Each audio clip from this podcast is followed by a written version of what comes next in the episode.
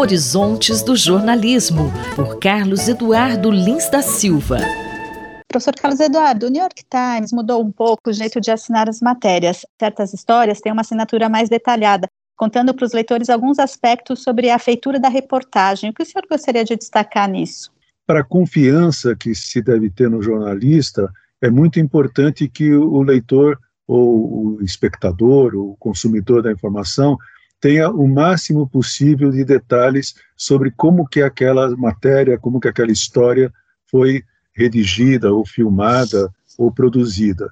É, por exemplo, se quando se coloca Washington, você coloca também em Washington o jornalista entrevistou tantas pessoas, ou consultou 250 documentos, você mostra para o leitor com mais clareza aquilo que foi feito para que o texto fosse produzido. E isso faz com que aumente o nível de confiança do público em relação ao material que ele está lendo. O New York Times também tem uma outra iniciativa interessante, que é uma seção chamada Times Insider, em que eles mostram aí com reportagens sobre as reportagens como é que as reportagens foram feitas, quando é uma reportagem principalmente de muito fôlego, que envolve viagens, que envolve muitos dias de produção, eles acabam fazendo reportagens, muitas vezes em vídeo, sobre como é que aquilo foi é, produzido, como é que aquilo foi realizado.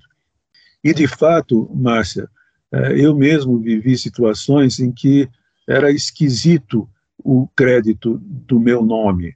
Por exemplo, quando eu era correspondente em Washington, eu fazia textos sobre coisas que aconteciam fora de Washington. E sempre aparecia no crédito lá, Carlos Eduardo Lins da Silva de Washington. E eu estava escrevendo, por exemplo, sobre o julgamento do O.J. Simpson, que foi em Los Angeles. Eu não estava em Los Angeles. Se o crédito explicasse, por exemplo, que a matéria foi feita com base em entrevistas ou com base no acompanhamento de um canal de televisão a cabo especializado em assuntos jurídicos que não era receptível no Brasil, isso aumentaria a probabilidade de o leitor confiar um pouco mais na minha informação. Mesmo hoje em dia isso acontece. Muitos jornais, eh, principalmente nas matérias internacionais, muitos veículos acabam concentrando a cobertura de todo um continente numa só cidade, com um só jornalista. É comum, por exemplo, na América Latina, haver só um jornalista em Buenos Aires escrevendo ou reportando sobre o que acontece no Equador, o que acontece no Peru. E é esquisito, eu acho, para o leitor ler de Buenos Aires histórias que estão tratando de coisas que aconteceram em Lima. Se você puder, desde o início, explicar para o leitor como é que aquelas informações foram obtidas, isso faz com que aumente a credibilidade da informação. Quanto mais o crédito ajudar, melhor. Durante a pandemia, Márcia, houve muitas situações bastante esquisitas, né? porque, em nome da transparência, se fazia, é, por exemplo, com que é, jornalistas assinassem matérias sobre fatos acontecidos nos Estados Unidos com fulano de tal em São Luís de Paraitinga, que era onde ele estava morando por causa da pandemia.